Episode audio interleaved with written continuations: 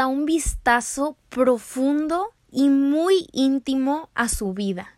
Una vida llena de cambios, de supervivencia, víctima de un contexto de guerra, de incertidumbre, pero con ganas de seguir adelante. Una mujer con carácter, fuerza y valentía que no iba a parar hasta encontrar un hogar donde ella perteneciera.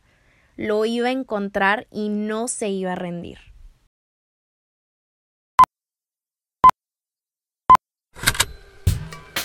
Con Hablemos Arte vamos a hacer que hablar de arte sea algo común, aunque no sea nada común y que sea de todos, no solamente el experto te lo juro que no te vas a aburrir. Bienvenidos a mi gente bonita, hablemos arte. Estoy feliz de tenerte de regreso conmigo en este miércoles de podcast y más porque ya extrañaba platicar contigo a solas. Como probablemente te diste cuenta si sigues el podcast semana con semana, últimamente he tenido a gente invitada por aquí que amo y adoro con todo mi corazón, pero siempre me dio miedo de traer a alguien para entrevistar porque qué nervios, ¿no? Pensaba que si la plática no va a fluir o que si no sé qué preguntarle, que si está aburrido y no me sé desarrollar en una plática grabada, en fin, mil y un cosas que pasaban por mi cabeza, pero creo que poco a poco lo fui soltando y he disfrutado y aprendido muchísimo de estas pláticas, así que solamente quería platicarles, ¿no? Que voy a estar trayendo a más gente por aquí que pueda regalarnos sus sabiduría, respuestas a nuestras preguntas y más discusiones para debatir. Ya saben que soy fan de escuchar opiniones y este espacio que hemos creado aquí en Hablemos Arte creo que es perfecto para ello. Pero de igual manera saben que yo no los voy a soltar. Aquí me van a seguir teniendo con mis monólogos, mis reflexiones, aprendizajes, todo, todo, todo, solos tú y yo aquí en, en este podcast. Así que bueno, este va a ser uno de ellos. Retomamos con la programación habitual. Eh, próximamente, oigan, les tengo entrevistas muy, muy buenas que estoy muy, muy emocionada, pero en fin, Hoy quiero hablar de un mujerón tremendo, ya leíste el título, pero me comprometí hace ya algunas semanas a hablar de más mujeres del mundo del arte, que es mi expertise, para darles más visibilidad. Entiendo que tengo una plataforma gigante y una voz para muchos, así que acepto esa, esa responsabilidad que conlleva, ¿no? De hablar de temas que necesitamos hablar y discutir sobre trabajos de artistas que yo creo que hace falta que se conozcan más. Y hoy vamos a arrancar con medios varos, señoras y señores. Una mujer que seguramente ya has escuchado antes, porque aparte de Frida Kahlo, creo que es de los nombres que más oímos. Y déjame te digo que hay muchas razones por esto. Creo que aunque aunque la hemos escuchado en muchos lados y vemos su nombre en, pues sí, en todos lados, creo que no conocemos su historia a profundidad y no sabemos de dónde viene todo esto. Así que su historia es impresionante, oigan, es inspiradora, es desgarradora, nos habla de una mujer fuerte, digna, estudiada, preparada, pero que la vida le aventó golpe tras golpe pero que inclusive, a, o sea, a pesar de todos esos golpes, nos dejó mucho. Así que no te me vayas a ir porque su trayecto es lejos de ser aburrido. Te voy a platicar, ya sabes, primero a grandes rasgos de su vida, sus papás, inicios y después vamos a profundizar en su obra. Vamos a analizar rápidamente una de sus más famosas. Entonces, bueno, pon mucha atención porque todo se va a conectar al final. Agarra tu cafecito, ponte cómodo, ponte a pintar. No sé qué te pones a hacer cuando, cuando escuchas el podcast. Me puedes platicar en mi Instagram, creo que nunca les he preguntado. A veces comparten sus historias y me doy cuenta que eh, qué es lo que hacen behind the scenes y me encanta. Así que bueno, ya, corre y se va corriendo con María de los Remedios, Alicia Rodrigo Varo y Uranga. Échate un nombrecito.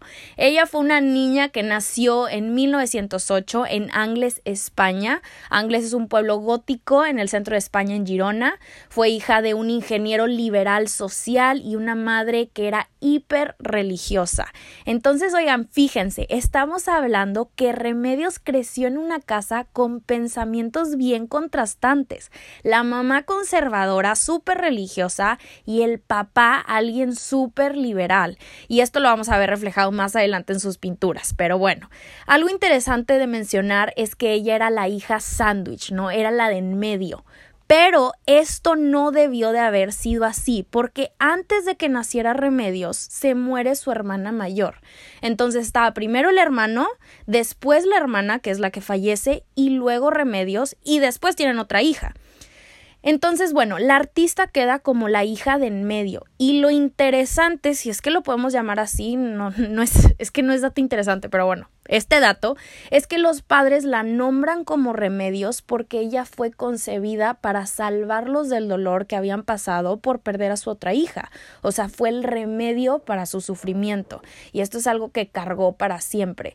Y si escucharon mi episodio de Van Gogh, algo similar pasó con él. ¿Se acuerdan que qué locura pensar que esto sucede con muchos artistas que cargan con el peso de ser el reemplazo de un hijo que los padres perdieron?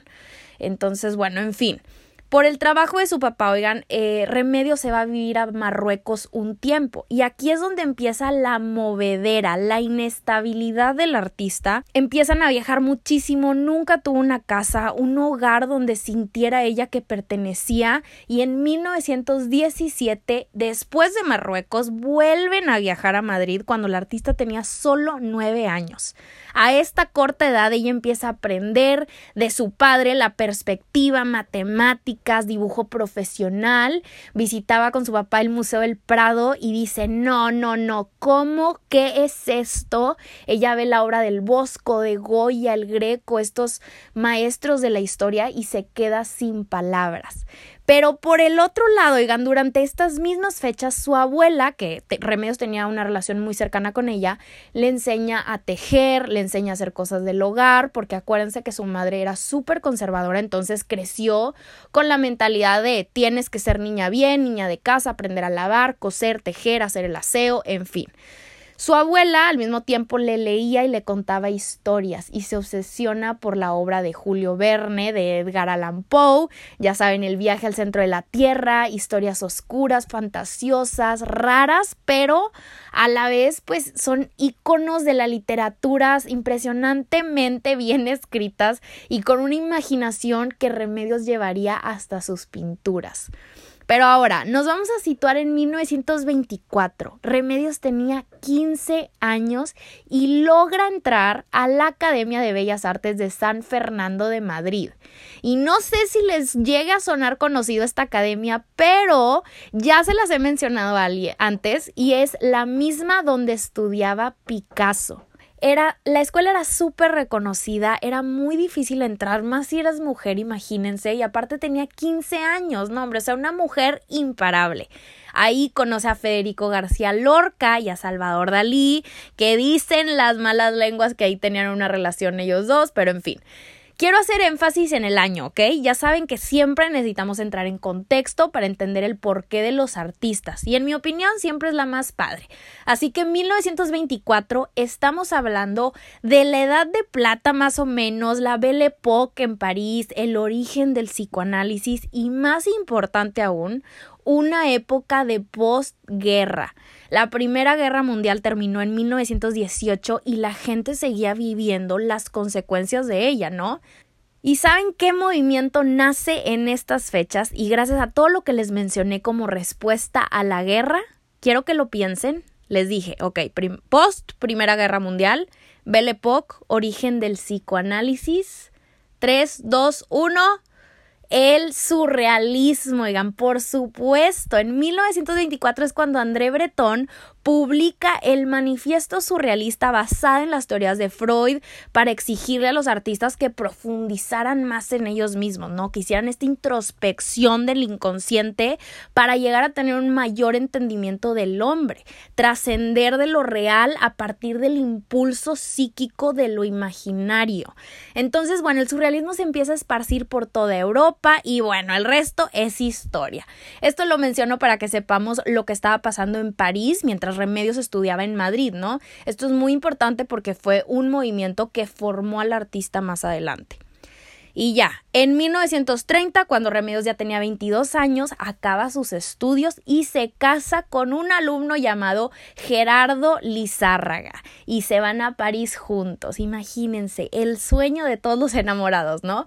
Pero bueno, después de dos años, en 1932, después de estar en París, se van a Barcelona.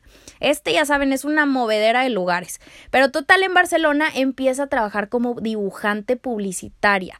Vive este nuevo boom artístico, político que iba en contra de la guerra, pensamiento lateral, disruptivo, y empieza a compartir un taller con el pintor Steve Frances lo podemos llamar Esteban, ¿no? Pero bueno, él lo conoce y empieza esta estética vanguardista y se interesa mucho por el surrealismo. Y este mismo año se separa de Lizárraga, oigan. ¿Y por qué? ¿Por qué creen que se separa? Imagínense las fechas en donde estamos situados.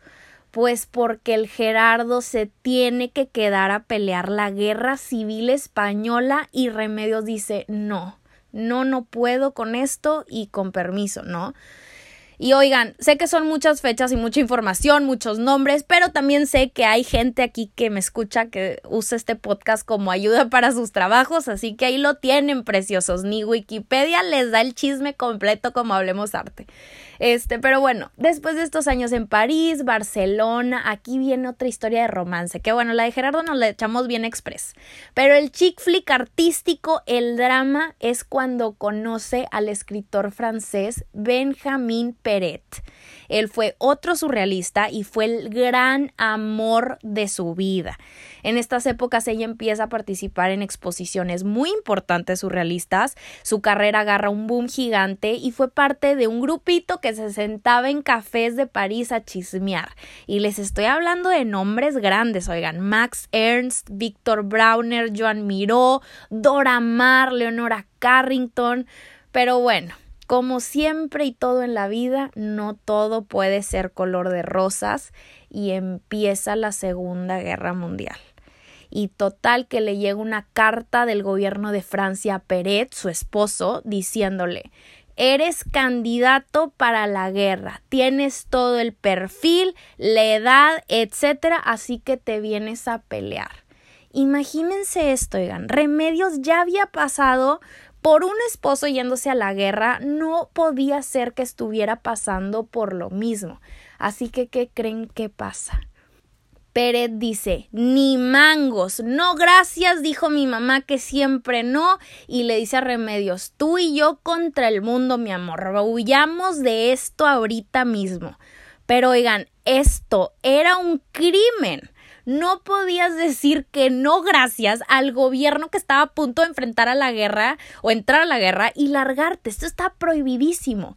Y lo que tanto temían después de decir no gracias, pues pasó los capturan y los encarcelan. A él, a Peret y a Remedios. ¿Y por qué a Remedios te estarás preguntando?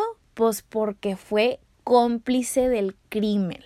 En los últimos años del artista le preguntan por esta parte de su vida y la verdad es que fue algo que nunca profundizó en el tema porque era algo que le dolía muchísimo y con mucha razón, creo yo. Así que bueno, Total, oigan, después los liberan, los terminan liberando, pero en eso llegan los nazis a invadir la parte norte de Francia y ellos se van al centro sur de Francia donde no estaba invadido por alemanes. Ahí está Remedios pintaba día y noche esperando a que le dieran una visa para poder huir del país y venirse a México. Y Roberta, ¿por qué de todos lados del mundo decide México? Pues porque tu tío el Lázaro Cárdenas había tomado esta decisión política, una ley a favor de los refugiados de la Segunda Guerra Mundial, donde les daba total refugio y oportunidad laboral. Así que se va a Marruecos primero porque bien lista se acuerda que ahí había barcos que la podían llevar hasta su destino final y importantísimo mencionar, oigan, que para esta época, 1940-41, su obra ya era muy conocida, inclusive hasta en México, ¿ok? Así que ya tenía prestigio y tenía mucho de dónde rascarle. Pero bueno, eh, es aquí donde conoce a grandes nombres quienes ayudan a influenciar su obra. Octavio Paz, Leonora Carrington, Eva Suelzer, José Jorna, en fin. Decide entonces conseguir trabajos que le iban a poder ayudar a hacer dinero, ¿no? Así que retoma estas ilustraciones publicitarias para el ballet, se mete a trabajos en sets de películas, cualquier cosa que le ayudara a hacer billete en ese momento. Pero ¿qué pasa? Retoma contacto con su mamá y su hermana que estaban viviendo en Venezuela porque habían huido de España y le dicen Remedios, vente a Venezuela. Pero, oh sorpresa, pues hay una ley que decía que los españoles no podían viajar por Latinoamérica. Así que, ¿se acuerdan de Peret, el, el esposo que encarcelan y todo? Pues le dice, ¿sabes qué? Vamos a casarnos, porque casándose con Peret le iban a permitir darle eh, para que pudiera viajar hasta, hasta Venezuela. Entonces se casan, ella logra irse a Venezuela, él a París y se divorcian. O sea, literal se casaron para que Remedios se pudiera ir y ya. Pero ellos siempre siguieron en contacto, esta Remedios le seguía mandando dinero a Peret hasta que Meret muere en 1950. Pero ok, quiero que hagamos una pausa, porque siento que es mucha mover países, fechas, nombres, etcétera, y, y, pero creo que nos podemos dar cuenta aquí de la inestabilidad de Remedios, que para nada fue su culpa, ¿verdad? Ella fue víctima de un contexto de guerra, de incertidumbre, no saber qué hacer, cambios, hacer lo que podía ella para sobrevivir para salir de lugares que no le permitían crecer ni desarrollarse. Al final del episodio ya saben que siempre les doy una reflexión y les voy a dar una reflexión de esto, pero quiero hacer esta pausa como para entender el por qué les estoy aventando tanta movedera, ¿ok? Esta fue su vida. Fue una vida llena de cambios y de supervivencia. Nos hablan de una mujer con carácter, fuerza y valentía, con ganas de seguir adelante hasta encontrar un hogar donde ella perteneciera. Lo iba a encontrar y no se iba a rendir. Entonces, después de Venezuela, oigan, pues se regresa a México otra vez porque consigue más chamba de ilustradora publicitaria y para este punto ya sabemos que ahí es donde ella conseguía más dinero que de sus pinturas. Era reconocida y seguía pintando, pero pues nunca iba a ser el mismo, em, pues el mismo ingreso. Pero la vida decide regalarle un respiro y le pone enfrente a Walter Gruen él era un político austriaco que trabajaba en México y oigan, este güey fue pieza clave en su historia porque le dice, Cásate conmigo, Remedios. Te amo, estoy enamorado de ti, te quiero para siempre y se casan, ¿ok? Gracias a Gruen, Remedios puede dejar estos trabajitos que hacía por dinero y que ni la hacían tan feliz como la pintura y puede dedicarse 100% ahora sí lo que ella quería, ¿no? Por fin, después de tantas huidas, de tantos sueños rotos, las cosas empiezan a agarrar color nuevamente y empieza a trabajar en teatros, empieza a pintar instrumentos musicales, hizo sets de películas, diseñó trajes y tocados para el ballet, junto con Leonora Carrington, Marchagal.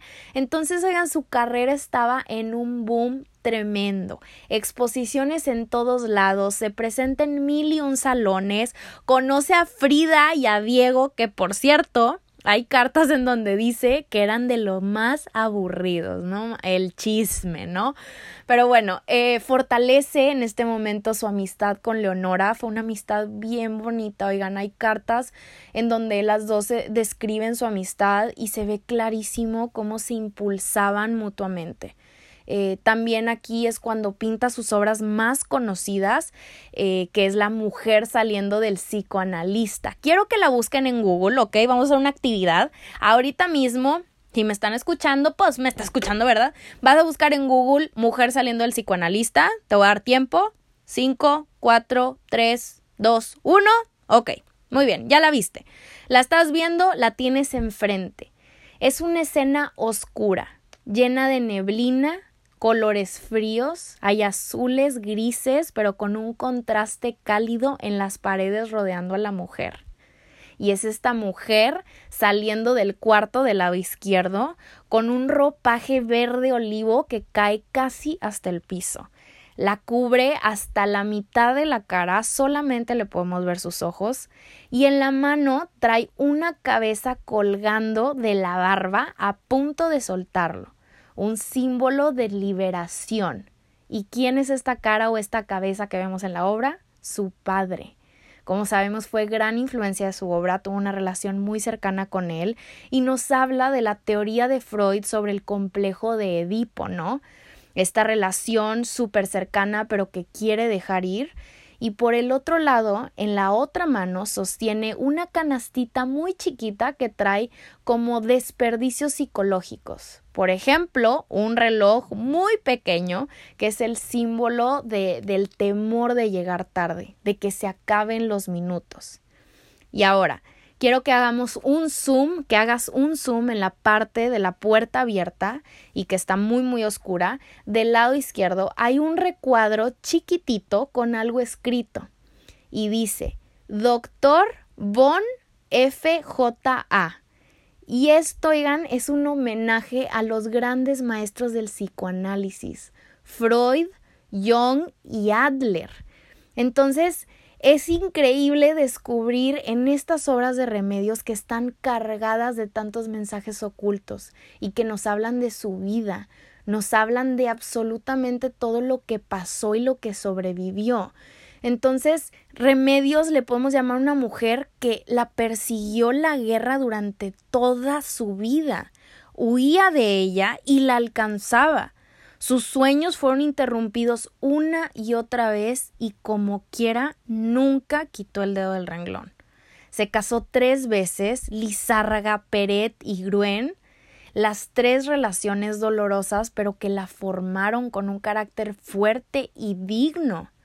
Fue una mujer con contrastes liberales y conservadores, intereses en la alquimia, la metamorfosis del ser humano, la mujer, una artista estudiada y dedicada, con técnicas que podemos ver desde el Renacimiento, ¿no? Porque, oigan, por cada obra que ella pintaba hay un dibujo exactamente igual hecho a lápiz con el mismo detalle que la obra original.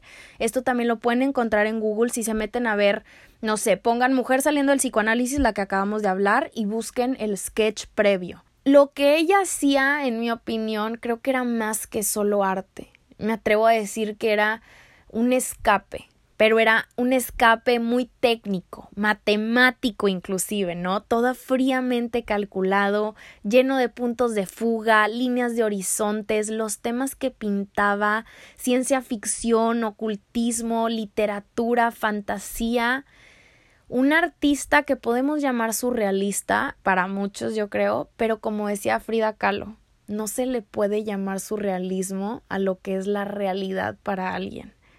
Yo creo que Remedios Varo fue influenciada por el surrealismo y se basan muchas de sus obras en este movimiento, pero yo no les llamaría surrealista, ¿ok?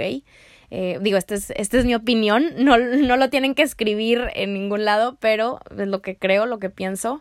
Eh, las obras de Remedio Varo, como les digo, están llenas de simbolismos y nos adentra a su mundo fantástico, creando pinturas complicadísimas y a la vez permitiéndonos dar un acercamiento íntimo a su vida, a sus relaciones, amistades, gustos y placeres. Y bueno, ya para terminar con su biografía, en 1963, justo cuando Remedios se encontraba en su plenitud creativa, le dio un paro cardíaco y murió a los 54 años de edad en Ciudad de México. Cuando muere, André Breton, que es, como les digo, el creador del manifiesto surrealista, escribió El surrealismo reclama toda la obra de una hechicera que se fue demasiado pronto ay, me puse chinita, oiga, no, no, no, es que esta historia a mí me, me conmueve hasta lo más profundo. Eh, Remedios Bar, oigan, nunca se nacionalizó mexicana, pero pertenece a México. México fue su hogar, su refugio, entre su gente encontró lo que nunca pudo en España ni en Francia. Y en una carta que le escribe desde París a, a Gruen, eh, Remedios dice, Hoy hace ocho días que salí de México. Dios mío, qué deseos tengo de regresar. Aunque ya no me siento tan mal. Sin embargo, veo que definitivamente he dejado de pertenecer a estas gentes, refiriéndose a los surrealistas. He dejado de pertenecer a estas cosas que no me interesan y que mi vida, no solo material o sentimental, sino también intelectual, está ahí, en México, en esa tierra que sinceramente amo con todas sus fallas, defectos y calamidades. Espero que este episodio te haya dado respuestas a tus preguntas de esta artista y que entre mis palabras y su historia hayas podido entender el porqué detrás de sus criaturas pintadas al óleo. Esta semana en mi canal de YouTube les voy a subir un análisis de la creación de las aves, que es una de sus obras más reconocidas y yo creo que de las más importantes. Me tiene muy emocionada por todos los mensajes que hay ocultos detrás. Muero por contártelos y enseñártelos. Así que bueno, mientras sale este video, los espero por mientras en mi última publicación de Instagram, que me encuentras como arroba para discutir de esta gran mujer y lo que tú opinas de esta historia que me platiques si ya la conocías, qué fue lo que más, o sea, lo que más resonó contigo, si conectaste con algo sobre ella, eh, si hay algo que me faltó mencionar, platícamelo, ya sabes que mi, mi bandeja de entrada siempre está abierto para comentarios y ahí también en, en mis publicaciones de Instagram. Así que mi team secreto Nuevamente te agradezco por llegar hasta esta parte del episodio. Les mando un abrazo enorme a donde quiera que estén y ya saben que como siempre hablemos arte la próxima semana.